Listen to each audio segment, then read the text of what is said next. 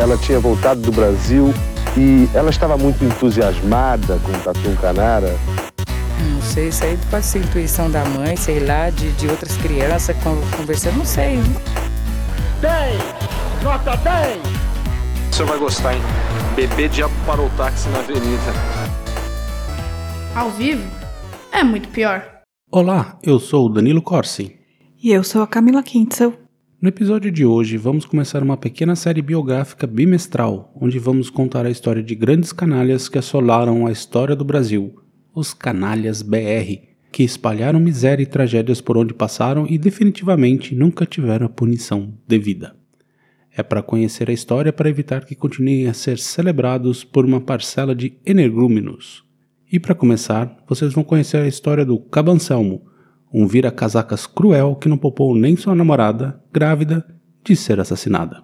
Mas antes, os nossos patrocinadores. Primeiro, o siteguy.dev. Se você precisa de um novo site, um app um e-commerce, fale com o siteguy.dev. Sai rápido e o melhor, com um precinho bem camarada. Acesse siteguy.dev e fale com eles.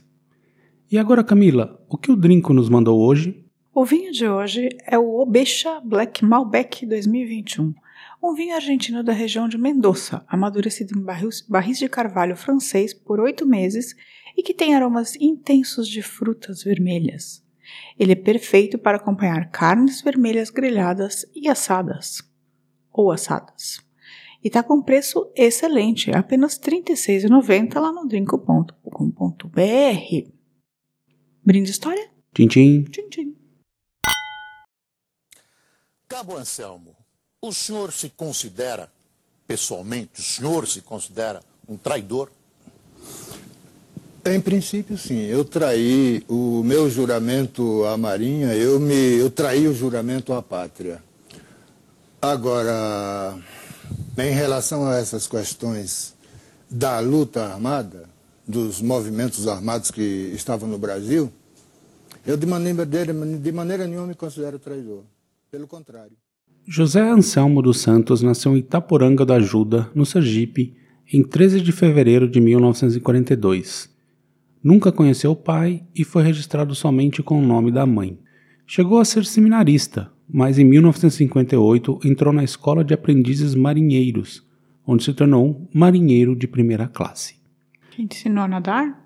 É isso. A venda militar foi um achado para ele, que começou a se envolver diretamente com o cotidiano da corporação. Tido como uma pessoa agradável, de boa conversa, Anselmo era bem visto pelo baixo clero da Marinha.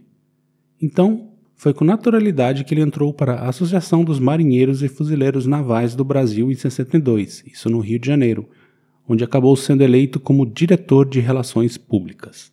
Bom de papo. Mas é justamente nesse ponto que algumas coisas começam a ficar nebulosas.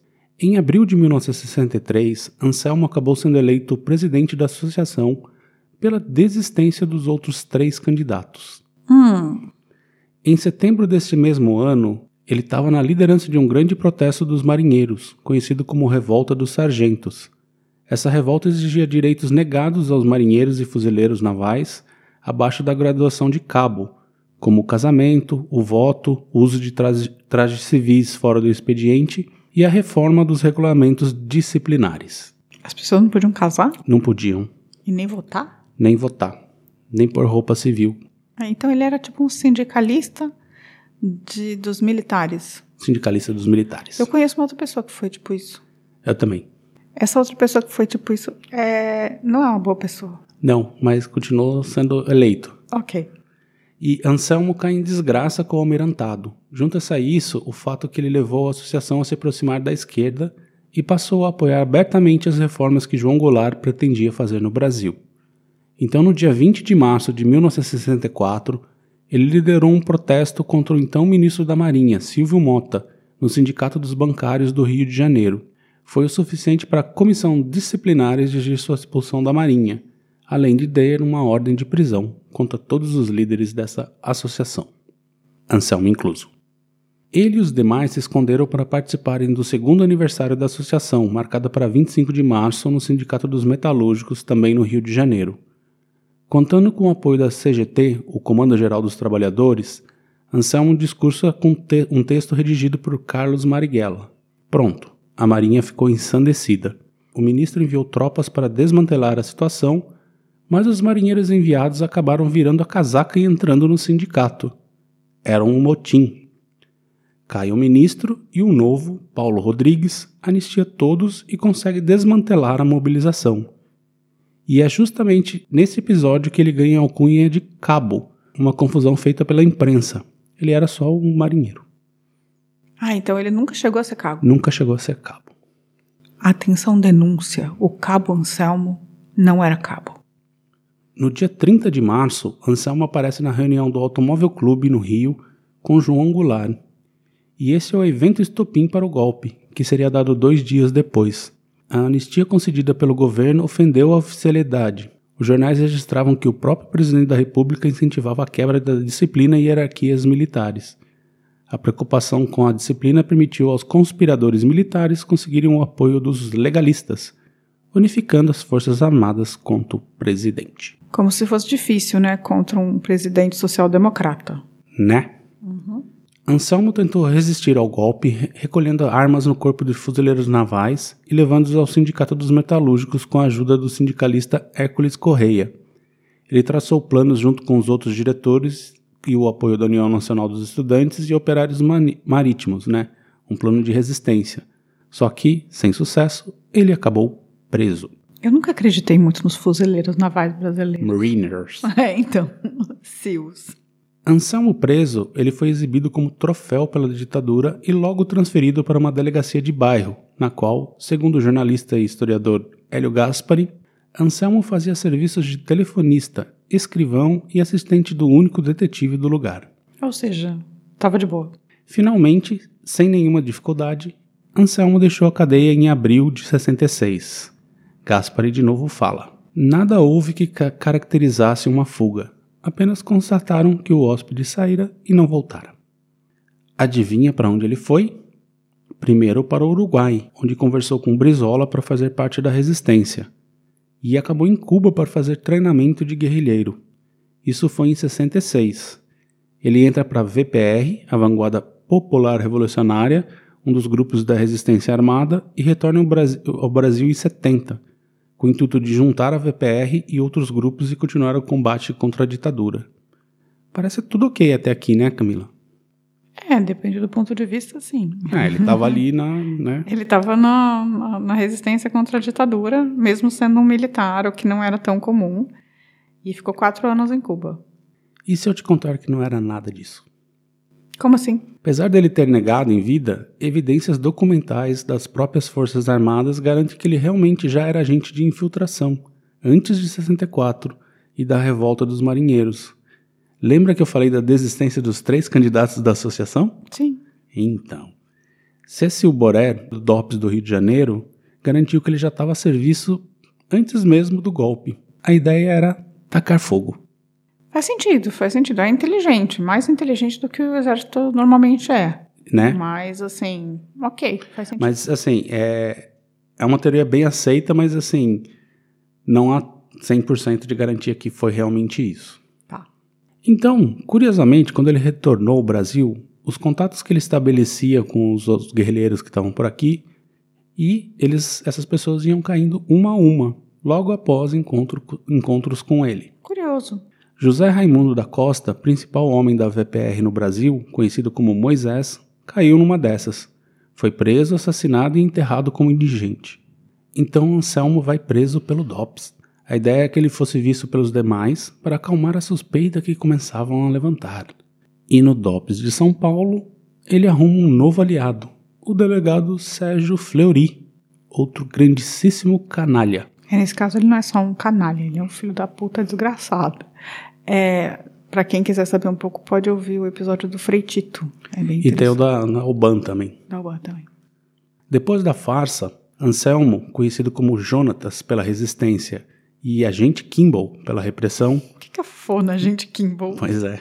Ele é posto em liberdade e outros revolucionários voltaram a cair. Aí ele bota em ação um plano para desbaratar de vez a resistência. Com a maioria dos líderes exilados, Anselmo vai ao Chile se encontrar com a liderança da VPR. Lá se encontra com Onofre Pinto, o líder. Apesar de todos os avisos que Anselmo era um agente infiltrado, Onofre não acredita e bota Anselmo para coordenar uma ação da VPR em Pernambuco. Pô, Onofre. E Anselmo registrava tudo para Fleury, no qual ficou conhecido como Relatório da Paquera. Relatório da paquera. Relatório da Do Paquera. agente Kimball. do agente Kimball. e agora era a hora da maior canalice dele. Com todo o apoio do DOPS de São Paulo no comando de Fleury e com o delegado Carlos Alberto Augusto como um anjo da guarda, Anselmo vai para o Recife.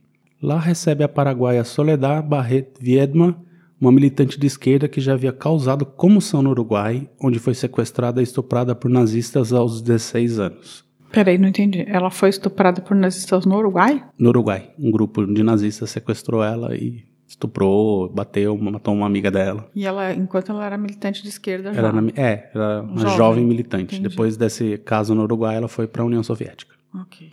Anselmo e Soledad já se conheciam de Cuba, onde ela era casada com José Maria Ferreira de Araújo e haviam tido uma filha, Nhan Sandi. Aliás, as fotos da menina bebê foram todas feitas por Anselmo. O marido de Soledad já havia sido assassinado pela ditadura e ela estava na vibe da revolução. E Anselmo estava ali para criar uma guerrilha que, de fato, nunca chegou a existir. E no começo da formação do grupo, Anselmo e Soledad começaram a ter um caso. Então, mas eles se conheceram em Cuba, então ele foi pra Cuba. Ele foi pra Cuba, ele Ah, tá. ficou quatro anos, três anos e meio lá treinando. Ah, tá, mas como infiltrado também. É, supostamente ele tava vendo o que tava acontecendo. Tá, eu tô começando a achar que ele não tava infiltrado desde o começo. Não sei. E esse grupo aí era formado por Soledad, Jarbas Marques, Eudaldo Gomes da Silva, Evaldo Luiz Ferreira de Souza, Pauline Reichstuhl, que era uma tcheca, José Manuel da Silva, além de Anselmo. Jorge Barret, irmão de Soledad, era o aviãozinho, o elo entre Onofre, no Chile, e o pessoal de Pernambuco. Numa das viagens ao Chile, Jorge recebeu duas cartas para serem entregues a Soledad. Uma delas contava das suspeitas de Anselmo ser agente infiltrado e deveria ser visto e lido somente por ela. Mas é aquela coisa, né? Ela acabou mostrando a carta para ele. E aí ele sacou que seu tempo estava no limite e botou o seu plano em ação. No dia 7 de janeiro de 1973, ele movimentou o grupo. Ele pediu para Soledad e Pauline Reichstuhl para pegarem o dinheiro de roupas em consignação que mantinham. Quando foram fazer isso, a repressão chegou. Pauline foi morta na hora com uma coronhada que rachou sua cabeça. Tem testemunha. Gente. Soledad foi presa. José Manuel já havia sido preso no dia anterior, onde morava a 50 quilômetros de Recife. Evaldo também foi preso. O curioso nesses casos é que todas as viaturas envolvidas eram do INCRA. Os outros dois também rodaram, foram pegos pela polícia. Jorge, que estava com Anselmo, foi a um bar onde supostamente iriam esperar um amigo dele aparecer para dar apoio. E quem chegou foi o delegado Fleury. Jorge foi preso e ficou rodando o Brasil nos inferninhos do DOPS por mais de três anos, até ser libertado por pressão internacional. Mas o Fleury tinha saído de São Paulo para ir até Recife. Ele foi até. Recife fazer essa ação, Entendi. junto com o DOPS de Recife. E fora a Pauline, que foi morta na hora, todos os demais foram torturados até a morte. Que horror. Anselmo não participou, mas ele era um dos torturadores de rotina do DOPS em Pernambuco no período que lá esteve. Com a morte dos revolucionários, era hora do teatro. Uma chácara em Paulista, perto de Recife, conhecida como Chácara São Bento, foi o lugar da desova. Simularam um confronto, onde os guerrilheiros tinham revólveres 38 e rifles. Todos levaram mais de 14 tiros, a metade deles na cabeça. Os legistas registraram o fato, mas ignoraram todas as marcas de tortura e o crânio rachado de Pauline. Mas sabe o que é ainda pior? Soledad estava grávida de três meses e ele mandou matar a namorada e o filho que estava na barriga dela. Ai, que coisa horrível. E o filho, o primeiro filho dela, tava lá? Não, Não, tava. não, ela ficou em Cuba com, com amigos, depois, só muito mais tarde que ela voltou pro Brasil. Tá.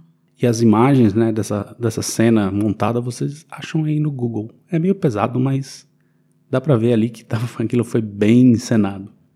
Armas jogadas, todo mundo com marcas de pancada e foi só tiroteio de resistência.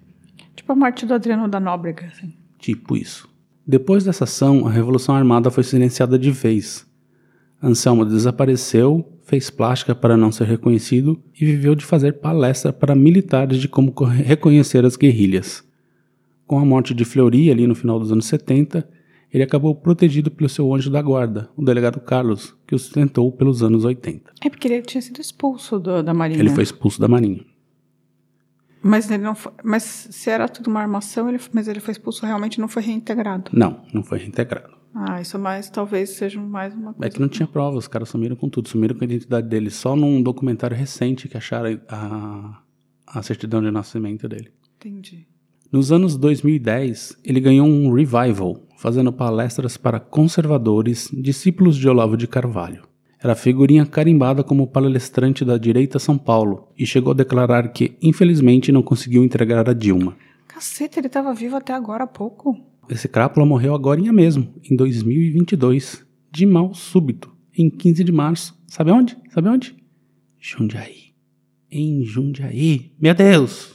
Só porque você é de Jundiaí não significa que um filho da puta não pode morrer. Meu Deus.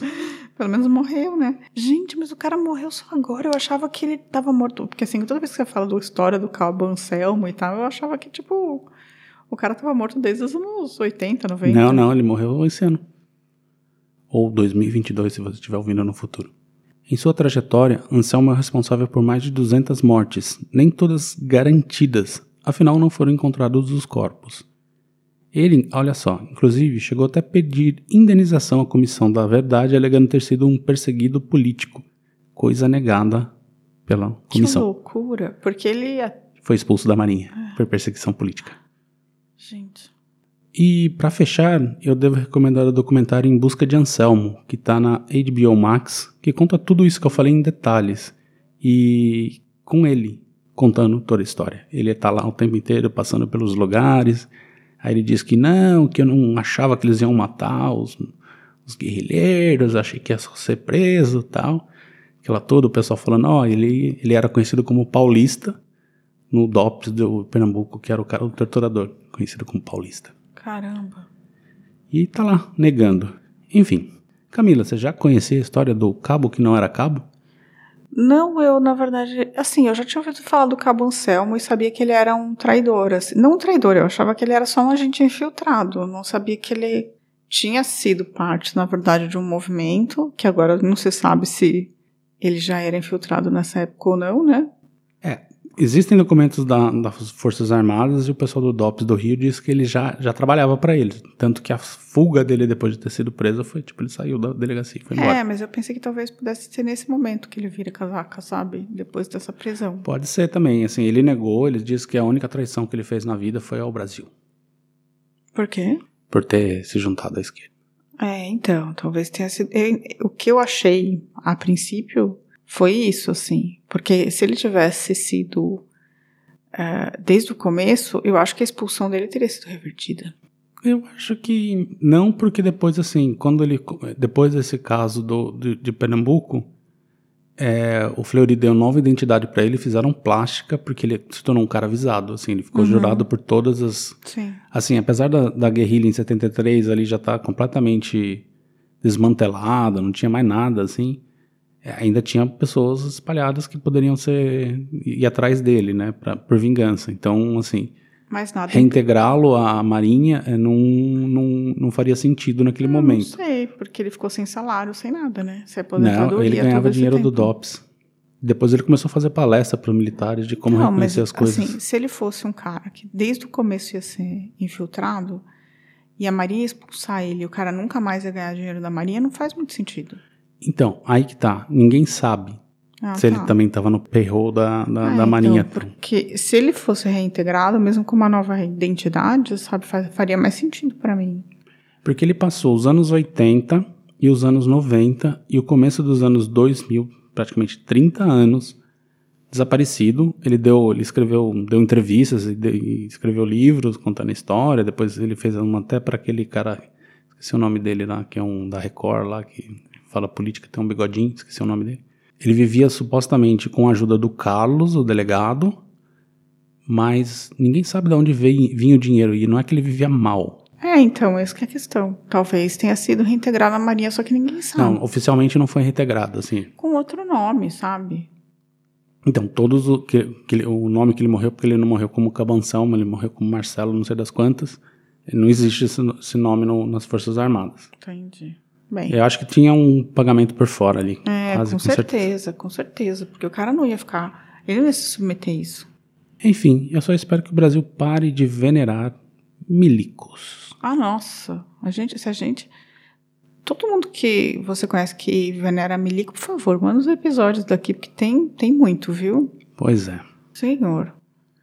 Enfim, esse é um dos nossos episódios do período de férias, então não vamos ter recadinhos. Mas se alguém quiser mandar mensagem pra gente, comentar aí sobre o Candanselmo, tiver mais informação, sabe outras identidades dele, ou sabe como ele tava, conseguiu dinheiro aí por 30 anos, como é que ele pode falar com a gente, Camila? Pode mandar um e-mail para contato@muitopior.com.br. Também pode entrar em contato com a gente pelo Facebook, Instagram, Twitter ou então mandar um comentário no vídeo do YouTube ou no próprio site muitopior.com.br.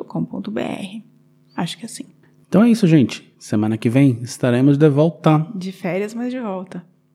Um beijo. Tchau, tchau. Tchau, tchau. A vida é muito pior. Esse episódio é um oferecimento de trinco.com.br e siteguy.dev.